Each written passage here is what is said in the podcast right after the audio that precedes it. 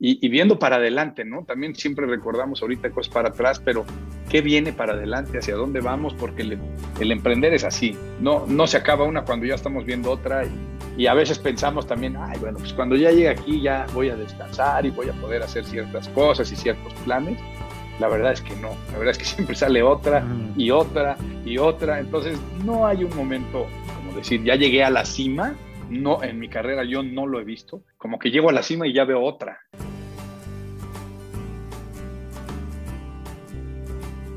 Bienvenidos a Outliers, conversaciones de negocio con gente atípica. Soy Joseph Gelman.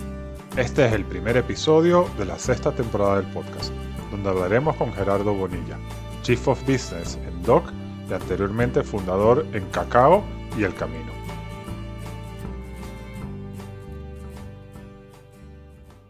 Iniciamos esta nueva temporada volviendo a México y al mundo del fintech.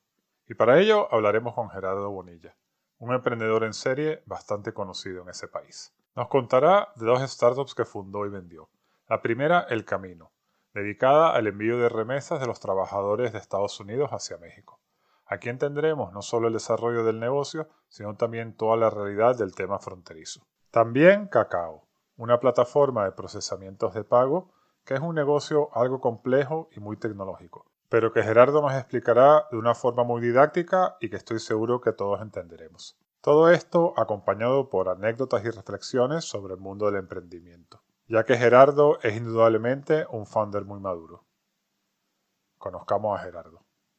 Hola Gerardo, ¿cómo estás? ¿Qué tal Joseph? Buen día, gusto de saludarte. Igualmente. ¿Dónde estás tú hoy? Estoy aquí en la Ciudad de México. Siempre me repito, pero me, encanta México. Los que escuchan el podcast dirán que cada vez que entrevisto a alguien de México digo lo mismo, pero de verdad me gusta. Oye, mil gracias por estar con nosotros. Vamos a empezar. Cuéntanos un poco cómo empiezas en este mundo del emprendimiento. Sí, mira, te platico, Joseph, es algo, bueno, naturalmente para mí cuando hacemos este, entrevistas o tenemos tiempo para recordar un poco hacia atrás, porque si no, la verdad es que no nos damos el tiempo más que aquí para recordar este tipo de cosas. Y, y bueno, la verdad es, es algo que, que, siento que es un chip que tengo adentro, pero nació en mí cuando yo trabajaba para una empresa muy grande de fertilizantes y explosivos. El proceso es muy similar de los dos, entonces es una fábrica grande que toda huele a nitrógeno y pues mi trabajo era atender la parte legal en este grupo, esta planta con la parte de fertilizantes tenía una división y una fundación que atendía el campo. Daban fertilizantes a través del gobierno subsidiados y bueno, empezaron a ver un proyecto eh, donde querían apoyar el campo en México, pero se dieron cuenta que la gente de México, en esas zonas que querían atacar con fertilizante y apoyos, la gente estaba en Estados Unidos. La gente estaba trabajando allá y buscando pues mejores oportunidades, entonces no había quien prácticamente trabajar esa tierra el proyecto empieza a moverse y buscaban alguna remesadora,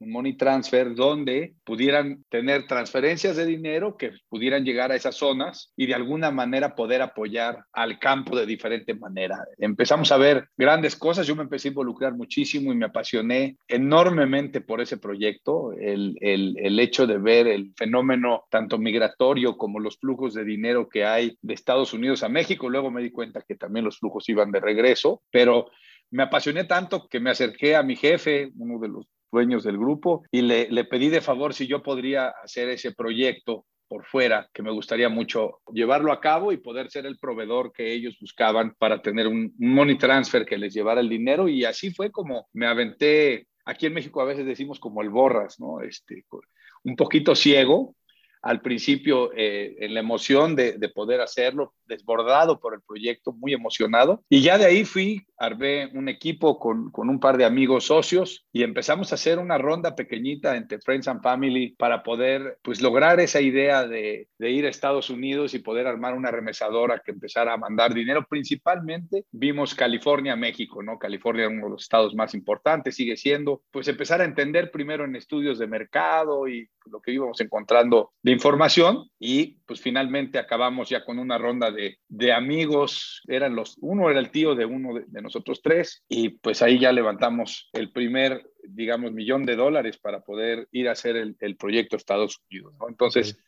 Sí, sí fue una, una buena aventura el, el decidir ese, ese cambio de vida. Ok, así arrancaste entonces el emprendimiento con, con una visión social también del negocio vamos a hacer un inciso antes de seguir. Cuéntanos rápidamente eh, la dimensión del tema fronterizo en Estados Unidos y las remesas y la relevancia que eso tiene para la economía fronteriza. Vale, perfecto. Sí, es algo bestial. La verdad es que si quieres empezar para platicar al auditorio, bueno, yo creo que podemos empezar a hablar con la frontera entre México y Estados Unidos. Yo creo que es, si no la más, una de las más disruptivas e increíbles fronteras por todo lo que pasa alrededor de un país como Estados Unidos, potencia mundial, increíble líder económico político, social, y al lado un México, un país todavía en un segundo, tercer mundo, con una pobreza bastante interesante, no bancarizado. Entonces, se juntan geográficamente dos países que están muy alejados en el sentido principalmente económico, pero que esa línea fronteriza hace que se vengan a hacer muchísimos sueños, tanto de la gente que puede tener, un, un mejor ingreso de vida, pero como también otras oportunidades de ellos de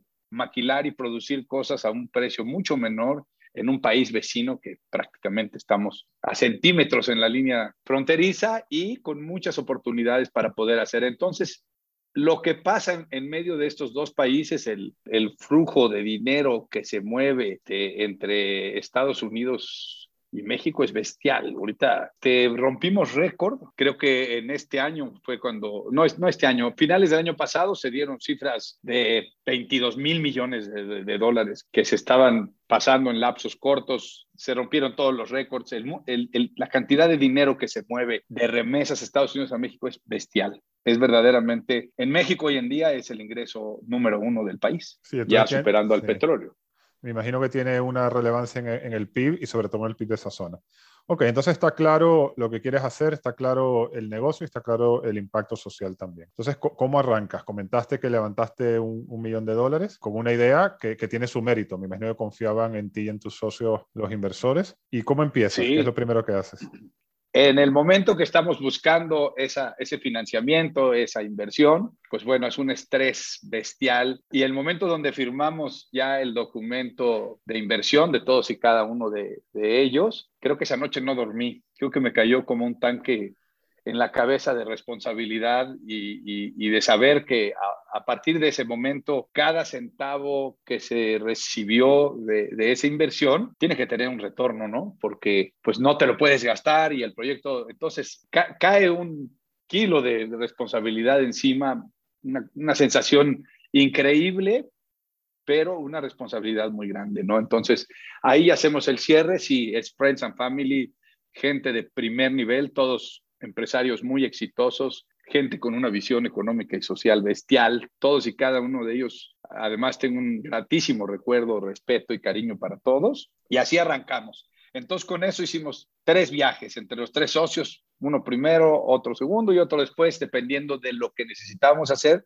para no gastar demasiado en todo lo que sería el principio, porque para poder arrancar en Estados Unidos, lo primero es aplicar a una licencia de money transfer, que en California más o menos tomaba en ese entonces como seis, ocho meses. Entonces teníamos ese gap de tener mucho cuidado con el cash burn hasta que empezáramos a trabajar. Entonces yo fui prácticamente el, el, primero que, que salió para allá con la idea de empezar a conocer, a olfatear, entender el mercado, y la verdad era ver de qué se trataba en la vida real. Todo lo que teníamos eran datos, estudios de mercado, etcétera, pero ni uno de nosotros había estado ya tocando el campo, ¿no? Entonces, así es como nace. Primero, primero me fui yo, ya enseguida se viene mi, socio Cristian, ya con, con la parte de finanzas, el, el, CFO, y luego Jorge, que Jorge veía más el desarrollo de negocios en México, ¿no? O sea, todas las redes de terminación de remesas eh, para México, ¿no? Los bancos destino y otras redes que habían. Y yo, digamos que esos seis, siete meses, prácticamente recorrí todo el estado de California para empezar a ver qué estaba pasando, ¿no? De qué se trataba, cómo era el mercado de las remesas en la vida real, en dónde estaban las compañías, cómo eran los agentes y las tiendas y las sucursales donde podías remesar y entender también al remesador, ¿no? A la gente. Eso es una parte que a mí me gusta mucho, el, el poder entender el perfil de mis paisanos en Estados Unidos, cuál es el chip, cuáles son sus costumbres, dónde está la parte de confianza, si tienen sensibilidad en los tipos de cambio, si están sensibles también o abiertos a tener mejor tecnología, etcétera. Entonces, ese fue el, el arranque del primer paso en Estados Unidos para el proyecto del El Camino. Este es un negocio que cuando tú entraste y empezaste, ya había grandes compañías. Eh, a mí se me ocurre Western Union, por ejemplo. Entonces, ¿cuál era tu propuesta de valor para competir con ellos? Sí, fíjate que exactamente cuando estaba yo allá, lo primero que me di cuenta fue eso, ¿no? Western, Union es, digamos que la marca más famosa, pero es el más caro, pero es el que entrega. Entonces, creó una, una sensibilidad con el cliente, un, de ser caro, pero efectivo. Llegaba la remesa. Y más en ese entonces no existía lo que hoy existe de destinos electrónicos para pagar. Entonces, pues tenían esa fama, eran caros, pero llegaba. Y la gente preferiría pagar caro pero que llegara su dinero. Habían otras empresas ya colocadas en el mercado donde veíamos que pues la oferta que se daba en los agentes, digamos los agentes son tiendas que se ponen cualquier miscelánea, tienda de conveniencia, en, habilitan la solución, son, se vuelven agentes del money transfer y con eso empiezan a hacer las remesas. Entonces había, si podemos ver, había una parte de precio, había una parte de servicio, había otra parte de redes de pago y destino y luego tenemos la otra que, sería la tecnología, ¿no? Y nosotros nos enfocamos más en el modelo de cómo buscar que la tecnología mejore el servicio y no meternos en una guerra de precios que se tiene eh, a, nivel agentes, porque un agente podría tener una, dos o tres remesadoras en su propia tienda, ¿no? Entonces iban turnando los, los giros o las remesas con cada una de ellas pero si nosotros, nuestra bandera fue tecnológica, ¿cómo la tecnología podría tanto abaratar como mejorar el servicio eh, de, toda la gente que remesa, ¿no? Y, y, así empezamos con ideas. Lo primero que hicimos, si les platico para que visualicen, es una tienda de abarrotes y en esa tienda, en la caja, ponen un teléfono. Ese teléfono normalmente se estaba conectado al call center de la remesadora y ahí tomaban la orden. Y de la orden mandaban un fax a la tienda. La tienda recibía el fax con la orden, prácticamente cobraba y nos regresaban el fax de pagado. ¿no? Ese era el método tradicional de 1990 que se usaba a principios de los 2000. Y nosotros vimos una oportunidad ahí de hacer algo mucho más simple, de poder tener clientes registrados, porque el cliente que está remesando normalmente repite a la misma tienda, le gusta el señor de la tienda, le tiene confianza. Y entonces con el registro que empezamos a tener, creamos unas terminales, punto de venta de Verifone, y lo que desarrollamos en, ese, en esa solución fue darles una tarjeta con banda magnética y esa tarjeta era su registro. Entonces, pues uno, la, tangibilidad de la tarjeta con nuestra marca fue interesante, ¿no? Que el cliente la guardara y en su cartera. Hicimos algunas ideas de marketing alrededor de esto, pero al señor de la tienda, la gente, también le ayudaba muchísimo porque a veces se le hacían muchas filas, que llegaba el fax, que no llegaba el fax, que no se veía. Con esto era muy rápido porque pasaban la tarjeta, identificábamos al cliente, ponían la cantidad, autorizábamos, cobraban ellos, nos confirmaban el cobro y salía un recibo, un voucher como de si pago con tarjeta, ¿no? Entonces, ese fue uno de los primeros pasos que dimos que fue muy exitoso y la gente le empezó a, gustar todo esto, ¿no? Sin embargo, pues teníamos toda la competencia directa de empresas muy grandes y pues nosotros tampoco traíamos el recurso para poder competir tan fuerte en esas, digamos, en esa parte comercial. Y mucho de lo que yo hacía, que viene a ser servicio, es que yo viajaba y yo reclutaba a esos agentes personalmente, pues como dueño de la empresa, y eso también les gustaba mucho, ¿no? Que, que podían conocer no a una persona de ventas, sino que conocían a uno de los dueños, en este caso pues, CEO de la, de la empresa, y, eso también me ayudaba mucho, ¿no? Y entonces tuve muchísimo en calle, y, y, llegó un momento donde ese modelo donde salimos tradicional de agentes y sucursales, etcétera, vimos la oportunidad de cambiarlo a lo que cambió prácticamente el modelo de negocios de mi vida, o sea, lo que prácticamente hago y lo que he venido haciendo, y es que nos busca por parte de HSBC Internacional, estaban buscando un money transfer en Estados Unidos para sacar un proyecto de ellos a nivel nacional en Estados Unidos y estaban haciendo un tour y terminaban un tour con otra remesadora en San Diego y de pronto nos habló HSBC y nos dijo, ¿tendrán una hora y para recibir a estas gentes. Están terminando, pero nos gustaría mucho que los vieran a ustedes también. Por supuesto que nos fuimos a peinar todos, a ponernos guapos y a recibirlos. Bueno, eran aproximadamente ocho personas de diferentes partes del mundo, Inglaterra, India, gente verdaderamente muy preparada para el proyecto que querían hacer. Y pues fue, fue sumamente gratificante la reunión, muy fresca, captaron muy bien nuestro proyecto, la visión y todo. Y en ese momento nos dieron el ok que se quedaban con nosotros. Entonces, fue una locura, locura. Claro, pero, esto, esto le da otra dimensión al negocio, porque como tú dices, hasta ese momento era un negocio un poco de long tail, en el cual dependía mucho de, de, esta confianza personal que tú generabas con el dueño de la pequeña tienda o, o, el abarrote donde se hacía el money transfer. Pero ahora te conviertes en la plataforma de HSBC. Así es, y, y es ese momento donde esta oportunidad nos cambia todo el chip y entonces empezamos a ver cambiar el modelo donde un negative cash flow, donde teníamos que tener muchísimo dinero de nosotros listo en otros países para pagar, con la maquila, por llamarlo así, de estos servicios, o digamos money transfer as a service, que todo era white label para ellos, logramos hacerlo al revés. Entonces era positive cash flow porque nuestros clientes eran la cara, ellos eran la imagen y nosotros nos volvíamos el back. Entonces fue maravilloso ese cambio, nos cambió toda la manera de pensar y empezamos a maquilar muchísimos proyectos en Estados Unidos. Tan es así que nos fuimos a expandir a 13 diferentes estados, 18 destinos de, pagos en Latinoamérica. Eh, fue una locura, un golpe de suerte eh, en todo esto también, porque pues prácticamente HSBC ya estaba terminando y no estábamos nosotros en, en, la ruta de ellos ni en el radar.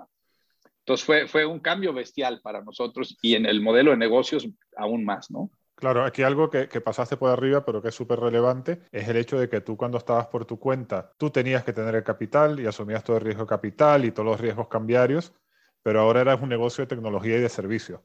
Y todo el riesgo de capital eh, lo ponía HSBC y me imagino que tú le cobrabas una comisión o, un fee por... Ok, muy bien. Sí, muy bien, pues otra dimensión de negocio. Entonces, entiendo que con esto crece bastante. Entiendo que después hubo un éxito, ¿verdad? Sí, aquí cuando empezamos a crecer con ese modelo, este, yo conocí a un japonés ahí en alguno de los eventos que yo iba y empezamos a platicar. Ellos estaban en el, en el East Coast, ellos estaban en Washington, D.C y platicando con él, pues se dio la idea de, adquirirnos, ¿no? Él, él, para mí era interesante el poder ver un éxito para mis socios, ¿no? Los, todos los que invirtieron. Y por otro lado, pues también darle una mayor dimensión a la empresa, ¿no? E, ellos eran una empresa mucho más grande, principalmente estaban ellos en Washington, Georgia, toda la zona este de Nueva York, este, y empezamos a hablar con ellos y finalmente la idea sí fue este, hacer un matrimonio, prácticamente una, una compra. En mi caso, yo con la compra me quedé como socio de, de ellos un tiempo en lo que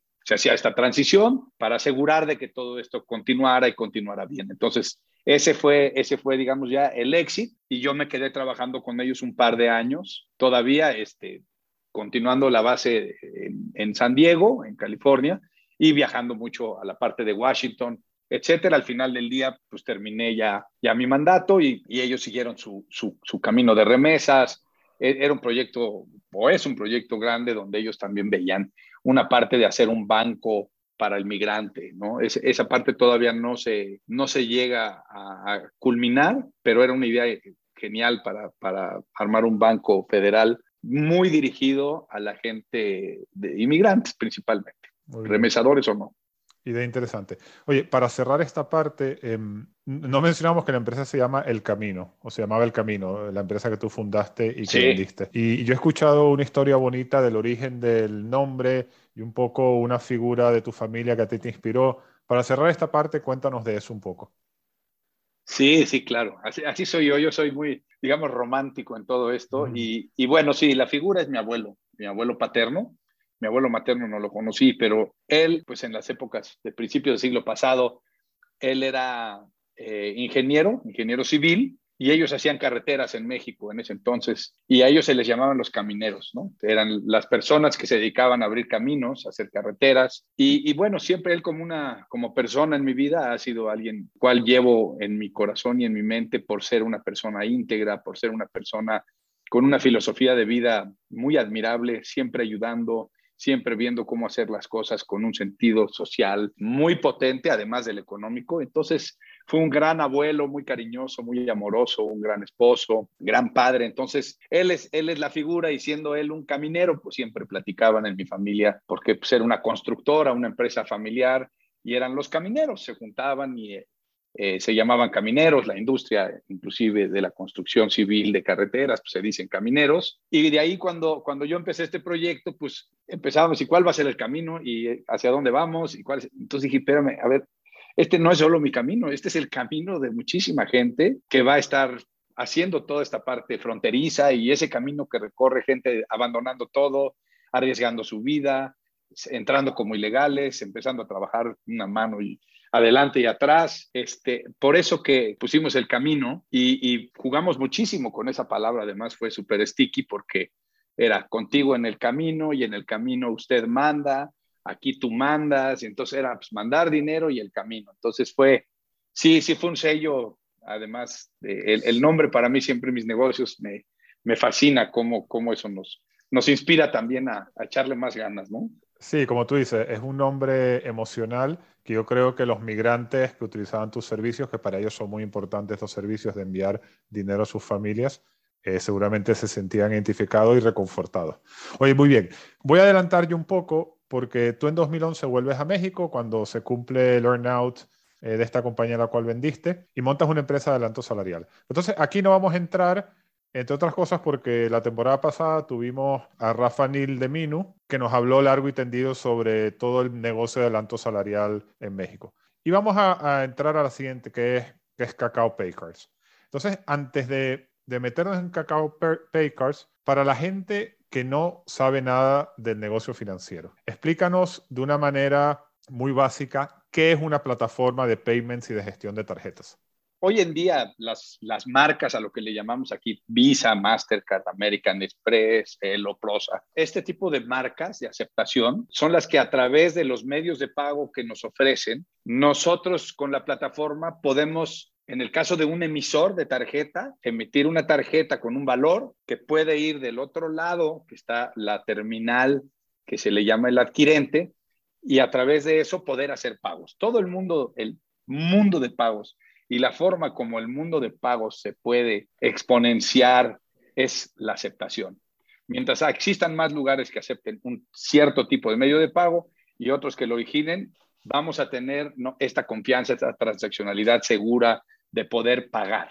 Es, el mundo de los pagos donde entramos nosotros y naturalmente en el caso de, Cacao, cuando arrancamos, es tener un medio de pago con aceptación universal, mundial que en todos lados tú puedas tener un medio de aceptación que puedas pagar, ¿no? Entonces la plataforma lo que hace es, dependiendo del país, te conectas domésticamente al switch o a la cámara de compensación o bien internacionalmente a través de estas marcas que están conectadas para que tu tarjeta sea aceptada en diferentes países. La plataforma hoy corre normalmente tarjetas, pero digo, el procesador que hace toda esta labor de recibir las transacciones, aceptar o denegar, ver los saldos y hoy vienen una cantidad impresionante de funcionalidades que tenemos en el API. Es esto, ¿no? En medios de pago es una plataforma que te ofrece una solución en el caso de emisor para poder emitir un programa de tarjetas, para poder ofrecerle a tus usuarios un medio de pago de disposición. Hoy códigos QR, pagos móviles, hay una gran, gran cantidad de soluciones ya que se agregan y que tenemos también en la plataforma, pero el, medio de pago es ese, ¿no? ¿Cómo tenemos hoy una plataforma que permite de una manera muy segura y confiable? También hay certificaciones en la industria para todo este tipo de pagos, ¿no? Que manejo de tarjetas, los números, la seguridad, y todo lo que vivimos diario con, con, las tarjetas, que es lo más común. Eso es lo que una plataforma de pagos te ofrece para poderte conectar en hacer y recibir pagos diferentes al efectivo, no al cash. Ok, está claro. Entonces, em, en 2016 fundas esta empresa Cacao Payments, o no sé si, si se llama Payments o Paycards, en un momento cambió el nombre, pero sí. yo, me, yo me imagino que ya había, em, o sea, ya, ya había procesadores de pago. Eh, ya había plataforma. Entonces, ¿cuál es la oportunidad específica que tú eh, identificas y vas a atacar con Cacao? el mundo del, del procesamiento, digamos, como venía antes, pues era procesamiento para bancos, bancos grandes, pues los tiempos tampoco eran tan importantes para implementar, bla, bla, bla, ¿no? Entonces, cuando yo necesitaba un medio de disposición, una tarjeta para los programas, en ese caso el de crédito que teníamos, primero conocí y luego me buscó el, el country manager de uno de estos procesadores muy grandes y, y se acercó para, para platicarme prácticamente la oportunidad que había por, por el gran cuello de botella de clientes que llegaban a ese procesador que no podían atender, definitivamente no podían atender porque están más enfocados a proyectos grandes y el costo también es muy alto, el tiempo, etcétera. Entonces, él, hoy, hoy mi socio de, Cacao, fue quien, quien llegó conmigo a platicarme, se sentó en mi oficina, oye, ¿cómo ves esto? Quería preguntarte, tú estás en medios de pago, bla, bla. Naturalmente yo no conocía eh, la parte de procesamiento como tal, todas las bemoles y todo.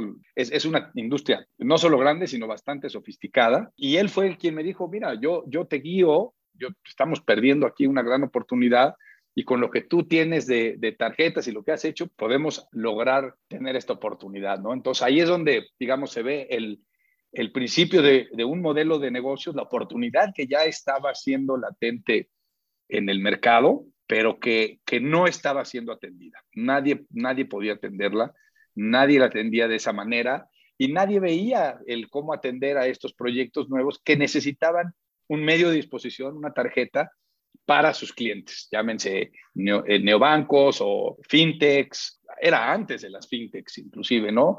O proyectos que necesitaban que se hagan pagos a través de tarjetas. Entonces, fue ahí donde, donde nace esta, esta, invitación para ver este mercado, esta gran oportunidad que ya estaba.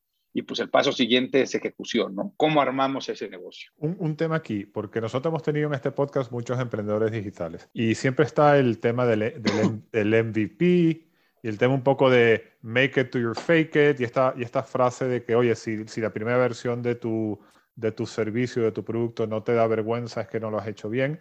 Sin embargo, aquí esto, esto no aplica porque si tú tienes que procesar pagos, aunque sean pagos de una pequeña fintech o de un, un neobanco o de un programa de fidelización, o sea, tiene que funcionar, o sea, tiene que ser robusto, que ser seguro, tiene que ser rápido, no puede haber fallos eh, que vemos en los, en los MVPs de, de, empresas digitales. Entonces, aquí el tema tecnológico era muy importante. Sí, muy. Es más, súper importante, ¿no? Porque uno, trabajamos con dinero, ¿no? Parte de lo que siempre en todos los negocios que he estado es dinero y son negocios 24/7, ¿no? La disponibilidad de tu dinero siempre lo que dices es clave porque sí, eh, la plataforma tiene que estar estable. Esa es la, la, principal, la estabilidad. En este caso nosotros nos conectamos un procesador legacy, un procesador bastante grande, y ese procesador nos daba, pues digamos, la parte transaccional con el mundo de afuera, las terminales Visa, Mastercard. Pero por otro lado, pues teníamos que desarrollar nuestra plataforma donde pudiéramos tener toda la operación de autorización, preautorización, reglas de negocio y que naturalmente aguantara el crecimiento y una operación este, muy estable para los clientes que íbamos a subir. Importantísimo. Si no tienes eso, prácticamente el negocio no, no tiene escalabilidad. Muy bien, está claro. ¿Cómo va creciendo la base de clientes? Habían, habían varios lados. Uno, uno es principalmente venía ya el mercado. Había una oferta existente que no estaba siendo atendida. Perdón, una demanda. Y esa demanda ya estaba en la calle. Ya te digo que con este procesador que no podía atender a ciertos clientes, pues empezamos a hablar con ellos, que nosotros los, los íbamos a poder sacar haciendo una conexión maestra y nosotros partiendo esa, esa conexión, volviéndonos un hub eh, a través de un API donde les podíamos dar. Entonces, ya teníamos algo de demanda, algunos dos o tres proyectos con los que ya podíamos empezar a, conectar y a integrarnos. Y después empezamos a, hacer nuestro propio trabajo de, de, marketeo, empezar a buscar un poquito la industria, hacer algo de promoción y acercarnos a, las marcas, tanto a Visa como a Mastercard. Con los dos, ellos tenían el mismo cuello de botella y no podían atender, no había nadie que atendiera estos programas que ya les estaban llegando. Y, fíjate, Joseph, es algo bien interesante para los procesadores, la industria de los grandes procesadores que hay en el mundo. Pues le venden a los bancos y el banco pues tiene el procesador, pero pues ¿cuántos bancos tenemos? La verdad es que no hay tantos bancos en el mundo, ni siquiera, al menos en México. Se les acaba la venta, ¿no? A los procesadores.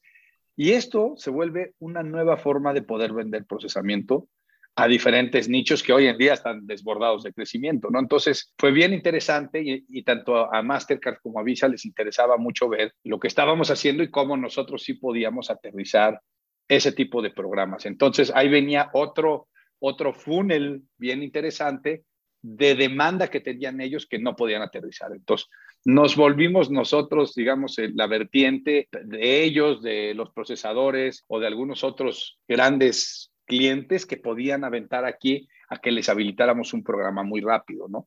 Una integración con un procesador en ese entonces, pues fácilmente te llevaba un año, ¿no? El project, nosotros lo estábamos sacando en ocho semanas. Entonces el time to market y el go to market era, era un gran dulce y además que también es nuestro espíritu, ¿no? Yo en lo personal soy muy desesperado y, quiero hacer las cosas rápidas y eso es lo que nosotros nos, nos afocamos, ¿no? Entonces ahí fue donde vimos esa oportunidad la, aterrizamos, pues empiezas poquitas personas, mi socio, yo, luego empiezas a buscar a alguien que te ayude en la parte operativa, eso que tú decías de la estabilidad y todo eso, entonces empezamos a jalar gente buena para operación y luego viene la parte de soporte, cómo vas a atender los tickets y todos los tipos de, de, cosas que pasan alrededor de un pago, pues tienes que tener un equipo bien preparado para poder atender eso y cómo resolverlo luego viene la parte legal, y entonces así empezamos creciendo en, una pequeña oficina donde éramos cuatro. Hoy en día nos hemos mudado de una, dos, tres, cuatro, cinco oficinas ya, ya en nuestra vida de todo lo que hemos hecho con esto. Entonces, sí hemos, hemos ido creciendo y también la gente con nosotros pues ya se ha ido haciendo a la medida del servicio que hacemos, ¿no? Ya tienen el chip, el chip cacao, hoy doc, que ahorita te platicaré, pero es, es, un, es un chip que nos gusta mucho con, con nuestra gente y que compartimos y nos identifica a todos los que estamos aquí. Tienes una cultura definida, tú podrías decir, porque el, el, sector financiero es un sector muy tradicional y, y, muy de traje y corbata, y en México las fintechs han venido a revolucionar eso. Entonces, ¿cómo es la cultura de ustedes? Muy fuera de la caja, completamente fuera de la caja. Eso, eso también es, es una parte mía. Me, me gusta mucho la disrupción, pero una disrupción educada, conociendo todos los ángulos que hay que respetar. No queremos disrumpir tirando otras industrias, otras legislaciones. Al revés, Queremos ser, ser muy creativos en la parte de cómo sí podemos hacer estas nuevas soluciones de medios de pago eh, en base al mapa existente que tenemos, pero sí, sí somos muy diferentes, no somos de corbatas. También esto ya se ha venido cambiando en el, en el mundo muchísimo, ¿no? Pero nos gusta mucho el, el hecho de ser relax, ¿no? Que la gente esté como le gusta vestirse, como le gusta pensar, meterme en sus vidas, conocerlos íntimamente, que me conozcan íntimamente, que nos conozcan a todos. E, es una parte muy humana que tenemos y es lo que más nos importa. El recurso humano, lo que somos toda la fuerza de la empresa, es bestial lo que nos interesa, ese poder humano y cómo identificar el poder de cada uno de nosotros en lo que somos mejores y en lo que no, para poderles asignar las actividades y tareas a cada uno que los hacen felices porque no se frustran y que además son muy buenos, ¿no? Sí, es una revolución un poco que se está viendo en, el mundo. Yo creo que México ha llegado mucho en los últimos dos años de, todas estas empresas con, culturas como las que tú mencionas, que es muy atractivo para la gente joven. Con la pandemia, todo lo que es pagos electrónicos tuvo un fuerte empujón. Entonces aquí quizás una doble pregunta para ti. ¿Cómo fue la pandemia para ustedes en ese sentido? Y también si hubo ahí un aumento de las transacciones, me imagino que la compañía adquirió otra dimensión y hasta este momento entiendo que había sido bootstrapped, o sea, no habías levantado rondas de capital de VC ni nada de esto. Entonces, em, sí, no. Sí, no necesitabas capital para afrontar ese crecimiento. Sí, fíjate que, que fue un momento, y, fue justo tantito antes de la pandemia, yo creo que, o, o, casi empezando, donde platicando con mi socio era, oye, estamos en un momento ya, estamos creciendo mucho, y vienen competidores grandes y necesitamos ya pues tener socios estratégicos con recursos económicos y con recursos de, de, negocios también importantes para escalarlo, ¿no? Ya, ya estábamos pensando en otros países, cómo replicamos esto en Latinoamérica, inclusive pensando en algunas cosas de Estados Unidos, pues yo viví varios años allá, más de 10, y lo que, lo que hicimos es prácticamente yo me afoco a buscar una ronda de inversión, mi socio se afoca completamente en el, en el negocio, la operación, la administración, etcétera.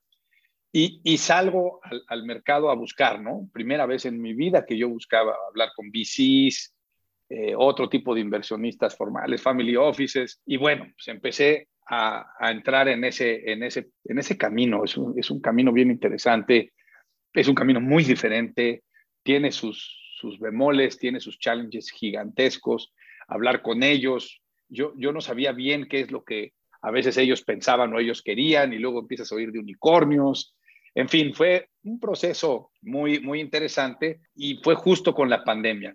¿Qué pasa con la pandemia en paralelo con lo que me preguntas, Joseph? Es, gracias a Dios, esa pandemia para medios de pago, pues viene, viene a ser un booster, o sea, viene a incrementar. ¿Por qué? Pues porque la gente empieza a transaccionar digital, necesita medios de pago. Entonces nosotros sí vimos en la industria un crecimiento interesante, al revés que otras industrias que estaban siendo muy golpeadas por la pandemia. Entonces, nosotros vimos un crecimiento que, bueno, que lo aprovechamos.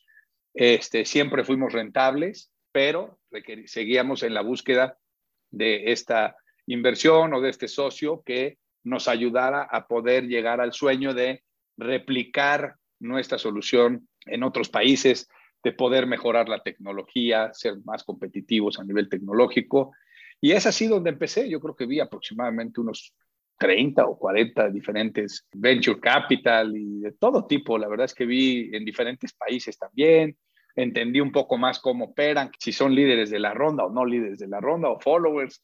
En fin, em, empecé a entender muchas de las cosas que ellos visualizan como inversionistas, ¿no? Prácticamente los venture capital son fondos de dinero que están meramente buscando una oportunidad de hacer una buena inversión con una salida en cierto tiempo y naturalmente ellos buscan también el cómo llevar un gobierno corporativo muy educado para que la operación de la empresa sea sana y pueda llegar a buen puerto. En ese último tranche donde estábamos, a mí me buscó una empresa brasileña que se llamaba Conductor y nos buscaron porque traían un proyecto que querían abrir en México, pero pues todavía ellos no, no estaban listos y si podríamos maquilarles, ¿no? Entonces empezamos a platicar con ellos para ver si les maquilábamos o no. Y en ese inter, pues le comenté que yo estaba en una ronda de inversión y justo él es el, el director, el chief de, estrategia del grupo, ¿no? Entonces, Marcelo se llama, Marcelo Jacks, pues me comenta y me dice, oye, ¿tendrías problemas si me compartes el deck y puedo ver la información de tu empresa, bla, bla, bla? Nosotros tenemos fondos y pues quizá te puedo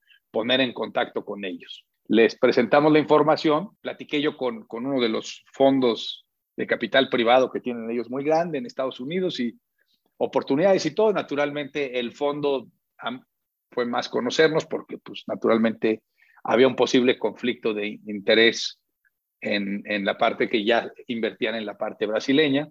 Y un día se volteó y me dijo, oye, ¿te interesa si vemos algo donde podemos unir esfuerzos y hacer algo juntos? Pues naturalmente sí, volteé con mi socio, platicamos y pues ahí empezó el romance, ¿no? El romance de hablar, de ver, entenderlos a ellos. Empezamos a investigar y a conocernos y nos damos cuenta que el modelo que tienen ellos en Brasil es un modelo prácticamente idéntico al que tenemos en México. Entonces, donde nos sentíamos raros, el raro de, la, la, película, ahora pues nos sentimos muy identificados con ellos, ¿no? Ellos hoy en día se llaman DOC, es, es la empresa más grande en, en medios de pago de Brasil, de procesamiento y emisión, de adquirencia, son sumamente grandes, muy fuera de la caja, un grupo de personas superhumano. Entonces empezamos a hacer muchísimo clic, La verdad es que donde más me llamó la atención es un clic personal. Hubo un clic de DNA, de, empresa, de equipo, de gente, de, crecimiento, de estrategias muy similar. Y fue ahí donde, donde finalmente ya se acordó y nos fusionamos con ellos. Ellos nos absorben para poder lograr este sueño y ellos a su vez ven a lo que era Cacao y a nuestro equipo como un brazo muy fuerte para replicar toda la solución que tenemos en México y en Brasil, en toda Latinoamérica, incluye Estados Unidos, algunas veces hasta llegamos a hablar de Europa, pero por lo pronto Latinoamérica, ¿no? Y es ahí donde, donde llegamos finalmente, esto fue el año pasado, cerramos en, en diciembre, y pues ahora ya, después de llevar más de un año de negociaciones y de pláticas, pues ya somos de casa, ¿no? Ya nos sentimos muy cómodos, el equipo también se ha identificado bien, tienen unas políticas padrísimas de comunicación y de eventos con empleados y tenemos una llamada de dos horas todas las semanas, toda la empresa, todos nos subimos, todos platicamos, hablamos de temas tanto de la empresa, culturales, como de otros líderes, como de otro tipo de personas que nos motivan. Eh, tenemos ahí a un señor que se llama Alex Hiller, él es un alpinista muy importante en Brasil y entonces nos platica de sus éxitos y los challenges que tienen cuando escalan. Se, se vuelve una, una, cultura muy padre, es una tribu increíble, Doc. Hoy nos llamamos Dockers y verdaderamente es, es un plan de vida. Nos encanta participar con ellos, nos sentimos de casa y vamos ahorita, pues ya estamos prácticamente en, en Colombia, en Perú, estoy a minutos de estar en lo que es Chile, Argentina, Ecuador, República Dominicana, y se está abriendo pues cada vez esto más fuerte. Y, justo ya ayer me pidió el, el, CEO, platicaba con nosotros, con mi socio, conmigo, de cómo íbamos a ayudar. Y ayer me pidió si podía yo llevar todo el área de business de, del grupo, ¿no? Entonces, pues ahora viene un reto grande para mí de, en emprender este proyecto y, y, es justo ahí donde estoy, Joseph, muy emocionado, muy contento y, y, viendo para adelante, ¿no? También siempre recordamos ahorita cosas para atrás, pero ¿qué viene para adelante? ¿Hacia dónde vamos? Porque le, el emprender es así, no, no se acaba una cuando ya estamos viendo otra y, y, a veces pensamos también, ay, bueno, pues cuando ya llegue aquí ya voy a descansar y voy a poder hacer ciertas cosas y ciertos planes. La verdad es que no, la verdad es que siempre sale otra y otra y otra. Entonces, no hay un momento como decir, ya llegué a la cima, no, en mi carrera yo no lo he visto, como que llego a la cima y ya veo otra. Entonces, eh, eh, salen oportunidades y cosas y con esa inquietud. Entonces, estamos ahorita bien contentos. Indudablemente, eh, cuando te escuchamos, hay un fit de negocio muy claro para, para esta fusión o, o esta compra. Y también pareciese, como lo comentas, que hay un fit emocional o de cultura. Sin embargo, aquí yo, tú desde el 2000 que saliste de, la empresa de fertilizantes, eh, has sido un emprendedor de pura cepa. Has montado tres empresas, las tres fintech, casi todas bootstrap. Y, de cierta manera tú siempre has sido el número uno en las empresas y, como el, driver, ¿no? Y ahora, a pesar de toda la cultura que mencionas, que, que, parece muy positiva, ¿cómo te ves tú ahora en un entorno más grande, una compañía más grande? Eh, ¿Operas igual que como operabas antes? Sí, e, es algo interesante, sí es algo interesante tu pregunta. Yo creo que tengo mucho que aprender. Siento que tengo que ser muy humilde, muy subordinado en, en aprender estos nuevos caminos. Es, es, diferente a cuando pues prácticamente es una, una empresa tuya y, y, la manejas con una elasticidad diferente. Entonces sí, sí vienen nuevos retos, nuevas formas a las que estoy aprendiendo ahorita de cómo comunicar, cómo delegar, cómo reportar, cómo contratar sí, sí es diferente, sí es diferente y me lo han dicho por todos lados. El, el plus que se ve aquí es que es el grupo de dirección, eh, hay un código que prácticamente seguimos en lo mismo, prácticamente todos son emprendedores, eso ayuda mucho, pero sí, viene la, la estructura de una empresa muy grande y las formas que se tienen que hacer. Entonces, no, no tengo miedo, este, yo creo que, que con, con, mucha humildad lo tengo que tomar para poderlo aprender no lo sé. Primera vez en mi vida que, que, yo hago esto para una empresa así tan grande, entonces, pues de mi parte estará todo lo que pueda hacer, una para que funcione y, y les pueda dar lo que, lo que esperan de mí, y dos para que sea esto muy divertido, ¿no? Que esto siga siendo parte de lo que me gusta hacer todos mis días. ¿Y esta venta a nivel financiero para ti, para tus socios, fue una entrada relevante capital?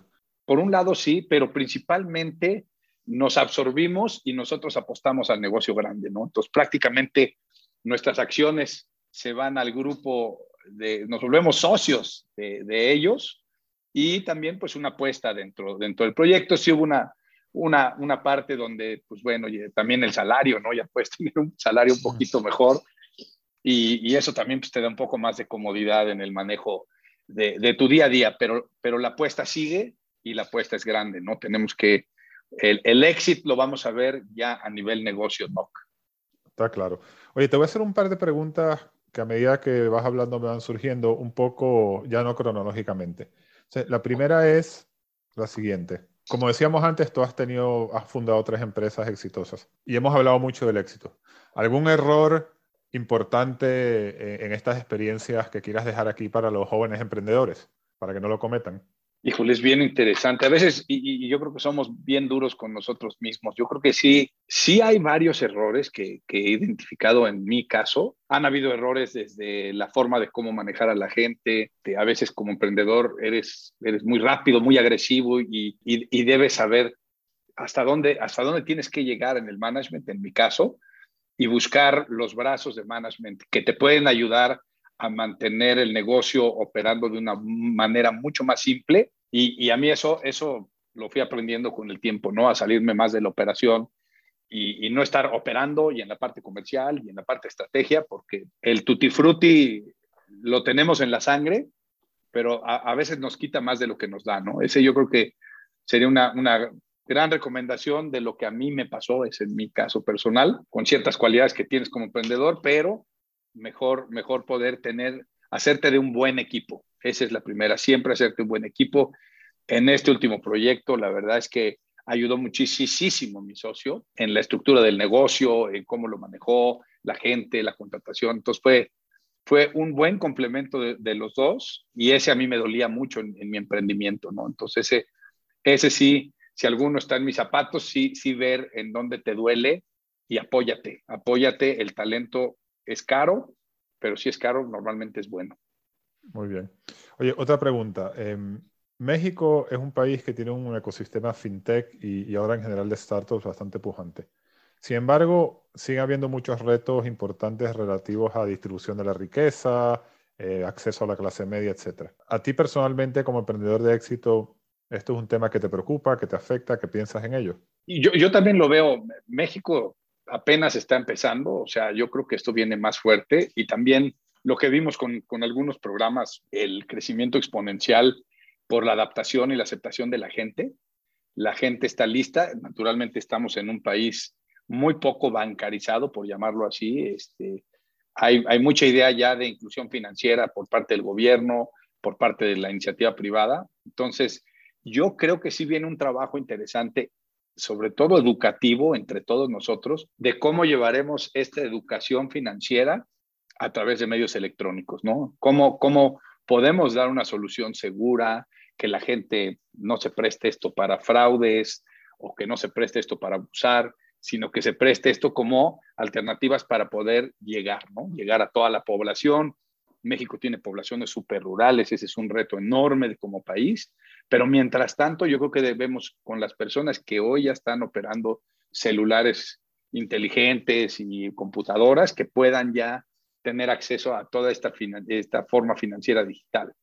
Esto nos va a ayudar como país muchísimo a poder tener una base financiera inclusiva muy, muy fuerte, con diferentes soluciones para todos, ¿no? Eso creo que es lo que trae. Trae múltiples sabores para cada tipo de persona y sus necesidades. Sí, yo creo que eso ayuda a cerrar la brecha social. Eh, oye, Gerardo, muchísimas gracias por estar en el podcast. Te agradezco porque siempre nos gusta tener gente en México. Tenemos, tratamos de tener siempre uno cada temporada y tú has sido especialmente didáctico en explicarnos estos negocios que, que bueno, que no son obvios. No todo el mundo entiende eh, lo que es una plataforma de pagos y lo has explicado muy bien. Así que muchísimas gracias por estar con nosotros. No, hombre, un gusto, Joseph. Un verdadero privilegio, un placer a toda tu audiencia, a la gente que te sigue. Este, pues bueno, si me escuchan con mucho cariño, acá los saludo y estaremos siguiendo nuestro camino de emprendedor. Muy bien. Oye, la pregunta final, em, tú indudablemente has tenido éxito en tus emprendimientos. ¿Tú crees que ese éxito se debe a que tú tienes un talento innato, a que has trabajado muy duro o has tenido suerte? Yo, yo creo que es una combinación de las tres a full. Definitivamente he trabajado muy fuerte, incansablemente, por eso en, en mi oficina, ahí en la pared, tengo una imagen que dice, don't quit, pero la D y la O van de un color y la I y la T de abajo de otro, entonces les don't quit, do it. Ese es el primero, verdaderamente no desistir, sí ser muy trabajador. La parte, eh, digamos, de talento naturalmente muy importante, viene a complementar al mismo nivel de todo tu esfuerzo con ese talento, eh, un buen esfuerzo ubicado. Y el factor suerte sí está.